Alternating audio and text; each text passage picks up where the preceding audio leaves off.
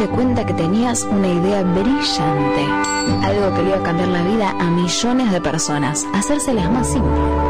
Se te había ocurrido un invento. Hasta ahí vamos bárbaro. El desafío es llevar las ideas a la acción. En ese camino probablemente te surjan grandes preguntas. ¿Cómo hago para llevarlo adelante? ¿Debería patentar mi invento? ¿Cómo lo llevo al mercado? No te preocupes, genio imperfecto.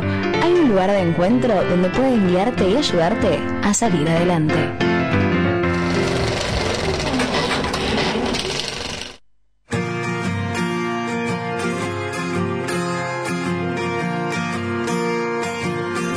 Aviso, aviso clasificado presentado y lo tenemos en línea a Eduardo Fernández de la Escuela Argentina de Inventores, director de la Escuela Argentina de Inventores. Eduardo, ¿cómo estás?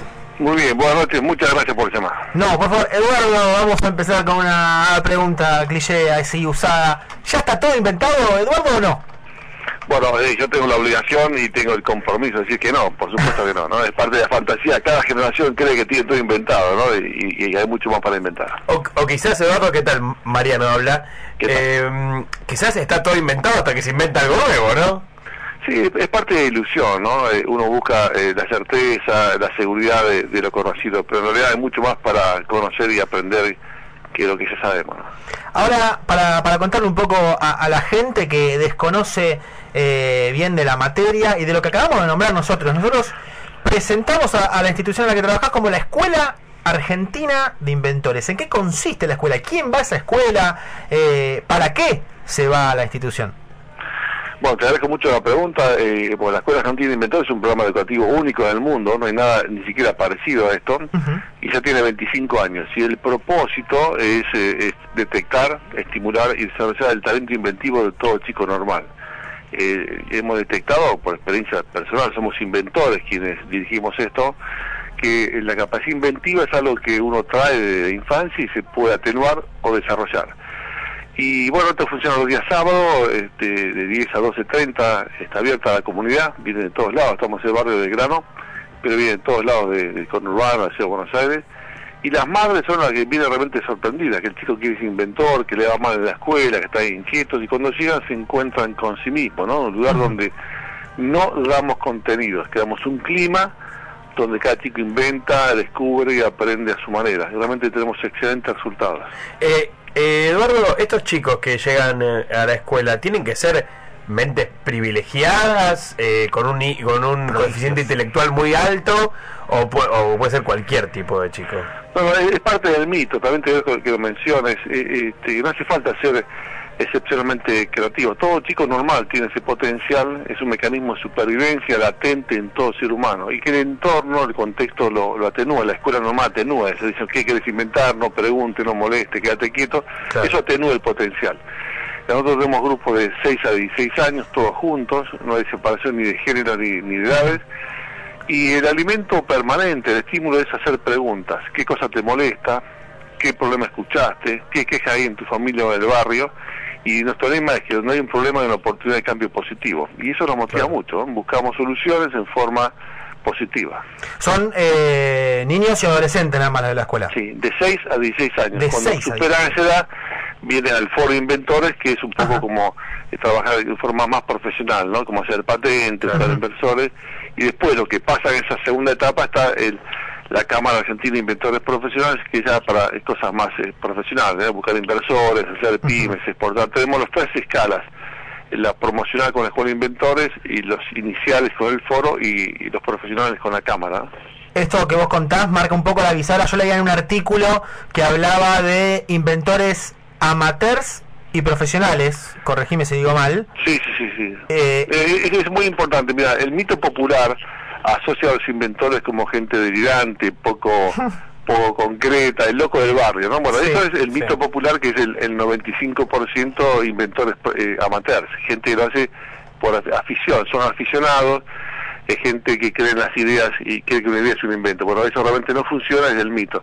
Hay un 5% son inventores profesionales que generan empleo, pymes, eh, claro. donde hacen de la invención una práctica cotidiana, no son full time, full, full time life, toda la vida. y son gente realmente que cambia la sociedad, como el caso de Viro, ¿no? que se inventó Claro, Insignia. Argentina que transformó la escritura mundial. Ahora, por ejemplo, Mark Zuckerberg, creador de Facebook, es un inventor profesional. Bueno, eh, es más un, un tecnoemprendedor, hay que precisar, ¿no? Lo que eso, toda la, la- la, eh, tecnología de información, Sí. eh, Internet, son servicios, son intangibles, no es economía real, no son objetos que se fabrican, son servicios. O sea, hay que distinguir lo que es un tecnoemprendedor, como Mark Zuckerberg o tantos otros, que no tienen objetos, es una forma de servicio Entiendo. intangibles, cos- cosas invisibles, no concretas. La economía real es algo mucho más duro, mucho más difícil y que transforma en realidad objetos, ¿no? El que inventó, eh, por ejemplo, el mouse es un objeto físico, eso, no, Es claro. un software. Sí. La virome es algo concreto. Steve ¿no? Jobs Entonces, por ahí era más inventor que Zuckerberg. también sí, pues trabajaba en equipo, tenía muchas patentes, cierto, había más objetos, ¿no? Claro. Pero hay que distinguir lo que es la economía virtual de la economía real. Los inventores están más en la economía real, Eh, objetos que se ven.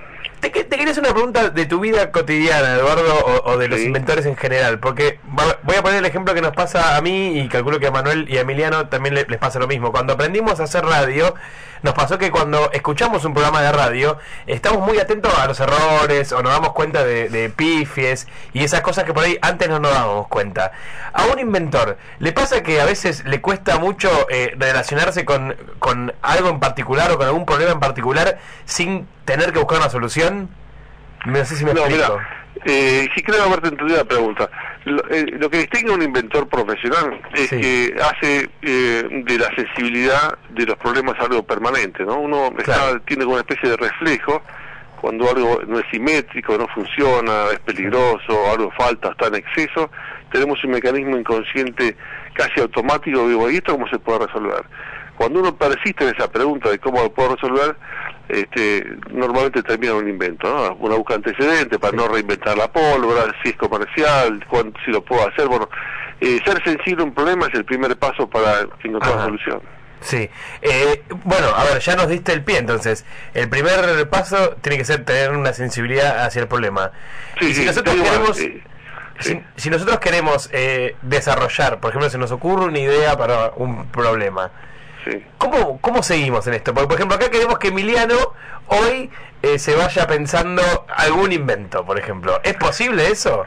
Sí, sí, mira, bueno, eh, todo depende de la, de la actitud que, que Emiliano tome. Entonces, te explico eh, muy brevemente lo siguiente. Sí. Hemos sido educados, en, en tanto en la casa como en la escuela, en la cultura en general, eh, a- que ante un problema el- eh, tenemos dos soluciones, escapar o quedarte para- paralizado. Esta es la respuesta normal. O me escapo o me quedo paralizado. La tercera opción es hacernos amigos del problema, de eh, dialogar, interrogar los problemas, bueno, eh, ¿qué- ¿por qué sucede? ¿Qué pasa? Uno pregunta eso, lo entiende, y cuando entendemos el problema, estamos a un paso de encontrar la solución. Si uno no entiende el problema, si nos asusta, si nos paraliza, difícilmente encontremos la solución.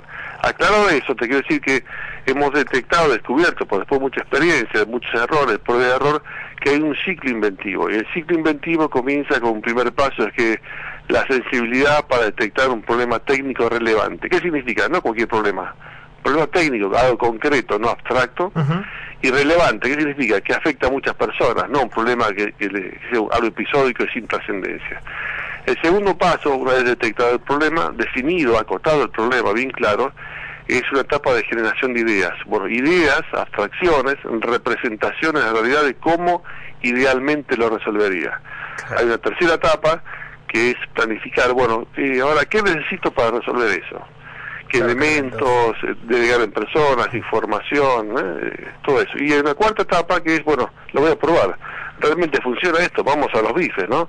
Hago un prototipo, lo pruebo, le pregunto a otros, veo, interactúo y lo voy mejorando. Y en la quinta etapa donde lo patento, lo comunico y lo vendo.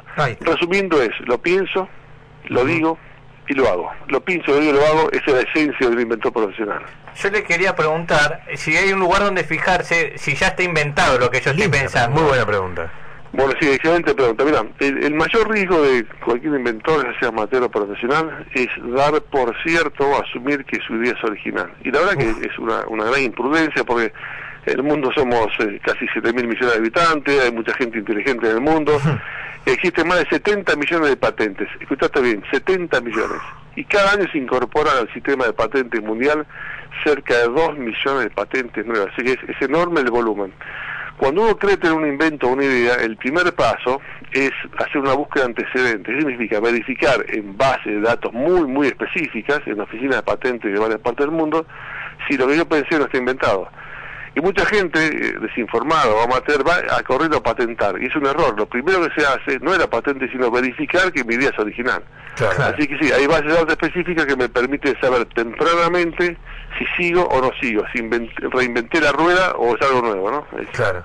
Estamos hablando con Eduardo Fernández, director de la Escuela Argentina de Inventores. Eh, Eduardo, yo lo que quería consultarte quizás es más extensiva, tiene que ser más sencilla tu respuesta, pero bueno, las bases.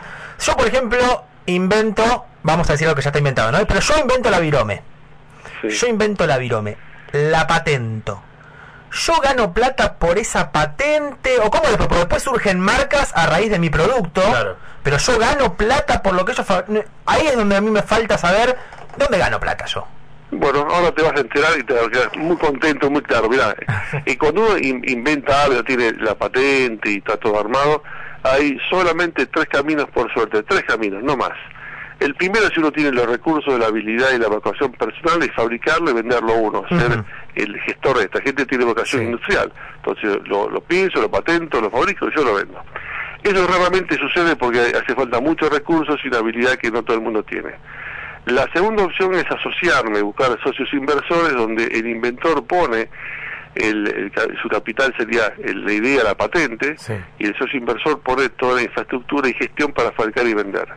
Entonces una sociedad de que alguien aporta la propiedad intelectual o, o la propiedad industrial, que sería la patente, y el otro pone la parte comercial. Y la tercera opción, que es la más frecuente y la que la mayoría de los inventores elige, que es dar licencias, un permiso de Ah, a un Y tercero. eso se paga.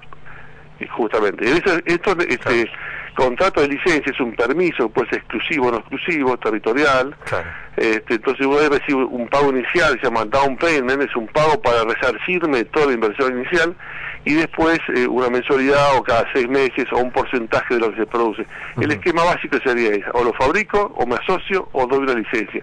Y dentro de la licencia había otra opción que sería vender la patente, una vez que ya se demostró que está en el mercado, por el caso Viro, Viro era un, un inmigrante húngaro, vino en el 40 1940 de Argentina, consiguió socios en Argentina, eh, patentó la, la en la Argentina y él consiguió socios inversores para fabricar y vender en la Argentina. Y después de licencia a Estados Unidos y finalmente vendió la patente en 1944 en 2 millones de dólares, sería más de 40 hoy en día. Muchísimo. Es una historia eh, realmente única en la historia del hemisferio sur, ¿no?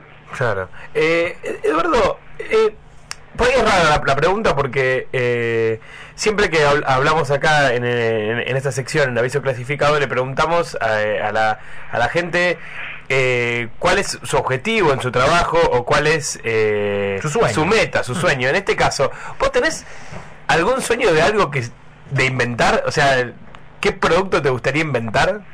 Sí, sí, claro. Todo inventor profesional este, tiene muchas ideas por año. Nosotros tenemos en nuestro equipo más de 100 ideas y solo eleg- elegimos una o dos que, que sobrevive a, una, a un, a un rigor así, muy estricto de, de viabilidad, Sí. ¿no? Y siempre tenemos en proyecto cosas, ¿no? Bueno, eh, aclarado eso, te digo, estamos trabajando en algo que todavía eh, está, está difícil resolución, que es un- una máquina para pelar nueces en forma industrial eh, sin romperlas, ¿no? O sea, ho- hoy hay una merma del 30%. De la, a escala industrial se procesa cerca de una tonelada por hora de, de nueces y hay una merma, que hace el 30% se, se rompen. ¿Y por qué la dificultad? Bueno, porque las que son más caras son las nueces mariposa enteras. Eh, tiene un, un costo de 10 mil dólares eh, la tonelada. Uh. Porque eso es muy difícil de hacer hoy en día, se hace casi en forma manual, artesanal, y no hay máquinas que puedan lograr nueces mariposas enteras. Bueno, estamos trabajando en eso, ¿no? Eduardo, la verdad que da para hacer un programa entero hablando con vos. Tener una sección, porque no. viendo el Facebook de la Escuela Argentina de Inventores. No puedo parar de ver los videos de los inventos Sí, que hay. te- te- tenemos en, en Facebook muchos videos, tenemos en, en, en- en YouTube, eh, sí, sí, en Google hay mucha información. Ustedes ponen Escuela Argentina de Inventores o Foro de Inventores o Eduardo Fernández Inventor Profesional, hay mucha información y nosotros generamos productos locales, vendemos en más de 20 países, bueno, este, Ahora vamos a, a compartir en nuestras redes sociales este, la manera que tiene la gente de contactar a la Escuela Argentina de Inventores y al foro. Te agradecemos muchísimo, la verdad que un nuevo mundo acabamos de descubrir. Eduardo. Bueno, un, solo mensaje final para ustedes, Sí. para audiencia, si me permiten. es recordarles que el mejor invento es el próximo, la actitud de seguir inventando. ¿Cuál es? No lo sabemos, pero el mejor invento es el próximo y que tengan buenas noches.